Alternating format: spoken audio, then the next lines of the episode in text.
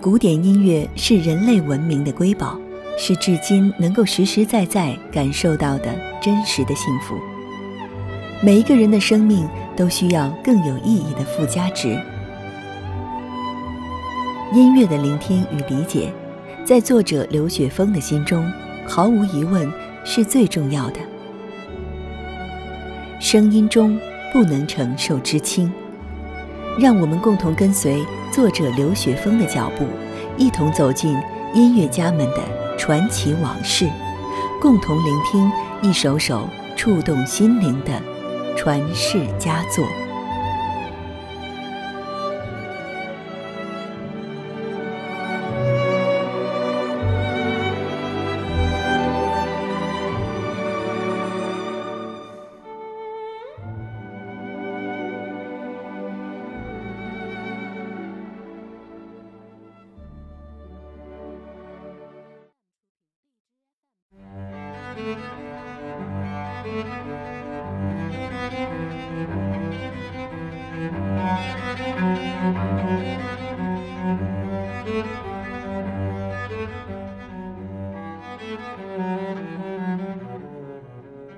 大提琴是最适合女性的乐器，但是能够将这件乐器的深邃性和浪漫气质同时展现出来的女大提琴家并不多。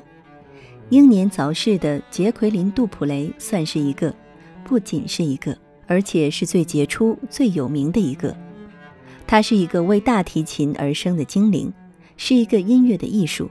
她在大提琴上倾泻了她全部的生命能量，他用大提琴燃烧殆尽了自己，因此成就一曲大提琴的爱与死传奇。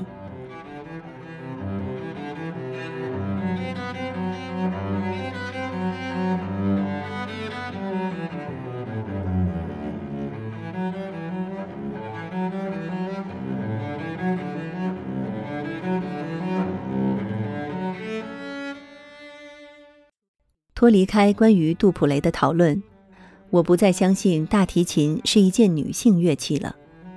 拉大提琴的女性越来越多，但是我们能够听到的最优秀的大提琴声音，一定属于卡萨尔斯、皮亚蒂戈尔斯基、富尼埃、沙夫兰、詹德隆、罗斯特洛波维奇、哈莱尔、席夫等男性。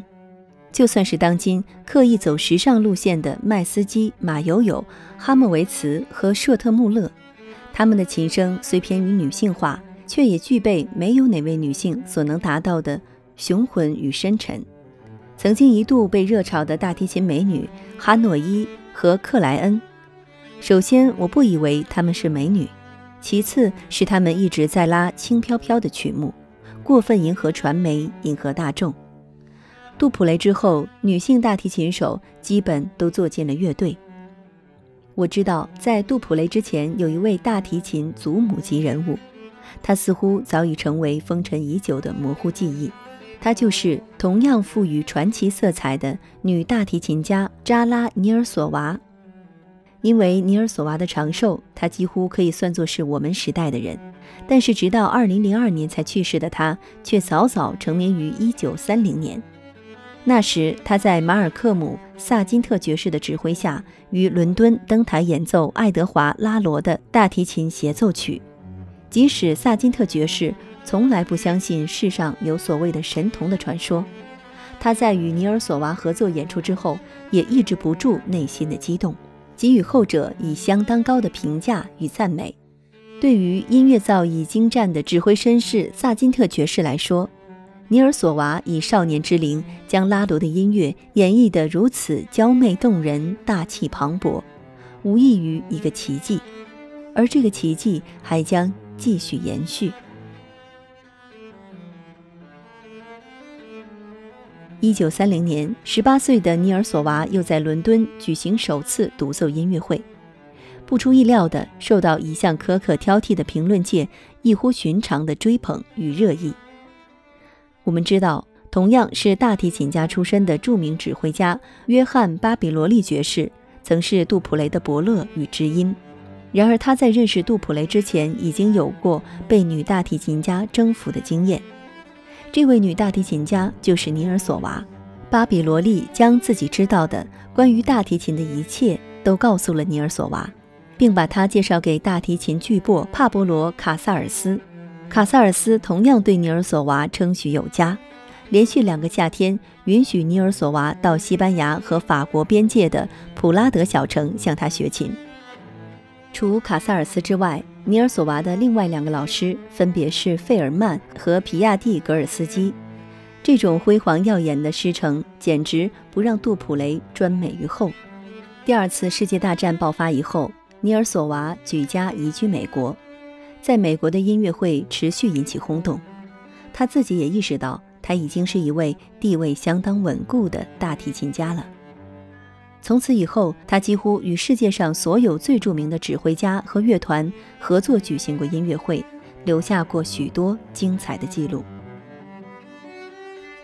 尼尔索娃不仅是舒曼、德沃夏克、拉罗、圣桑等作曲家的大提琴协奏曲的权威阐释者，还首演了许多首现代作品。特别是巴伯将大提琴协奏曲献给他，并亲自指挥乐队为他录制唱片。这套纪念专辑收入的便是这个录音。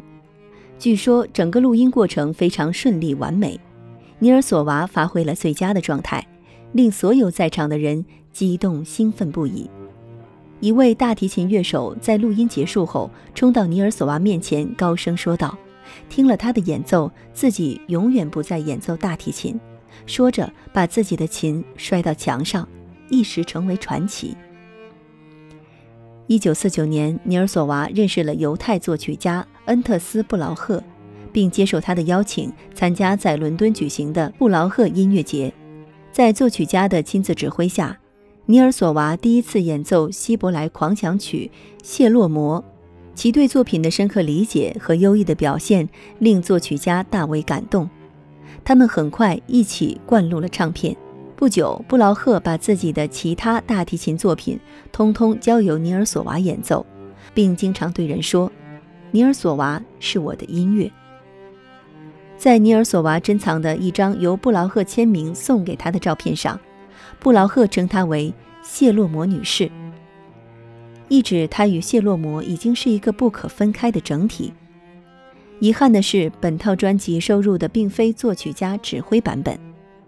好在三首大提琴与钢琴小品的钢琴伴奏，是布劳赫历史性的瞬间，仍能够再次重现。就我的聆听感受而言，尼尔索娃最令人欣喜的演奏是贝多芬全部的名奏曲和其他大提琴独奏曲。我感到这明显是一位真正的大师在演奏，根本听不出是一位女性。那种沧桑感，那种深沉与豪迈，与贝多芬的意蕴如此贴切，如此契合。高贵的气质与淳朴自然的表现形式结合得那么天衣无缝。与有血有肉的情感布局互相交织，使耳熟能详的音乐重新滋生出引人注目的新鲜感及深刻的内涵。这是多么不容错过的气象万千的贝多芬呐！尼尔索娃没有录完巴赫的无伴奏组曲，是一个巨大的遗憾。仅仅一首布雷舞曲，便已经内涵玄妙，意境高远。与此境界接近的。是柯达伊的无伴奏组曲，尼尔索娃的演奏典雅细腻，色彩纷呈，力道分配非常的平均，尽量减弱粗犷的成分，使原本民间风情浓郁的作品变成了形式唯美的纯音乐。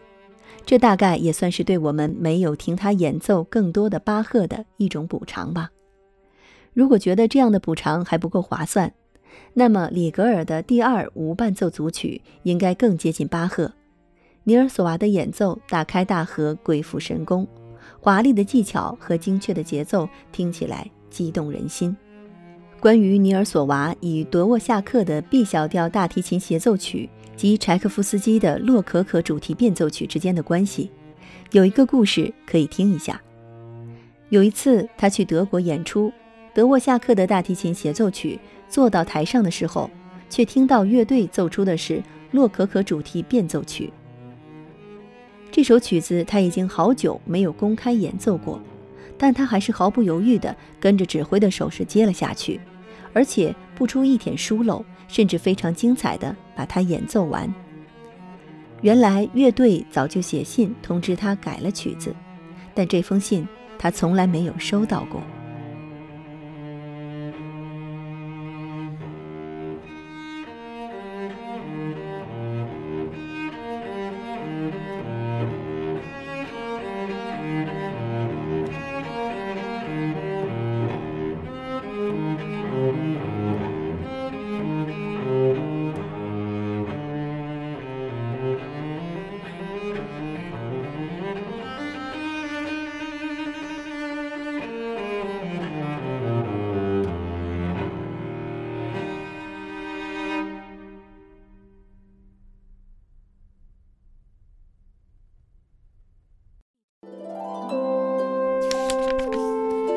读书是我们了解世界的方法，也是我们每天最好的娱乐。每读一本书都是一次修行。静听书屋，陪你在每一段向往阅读的路上。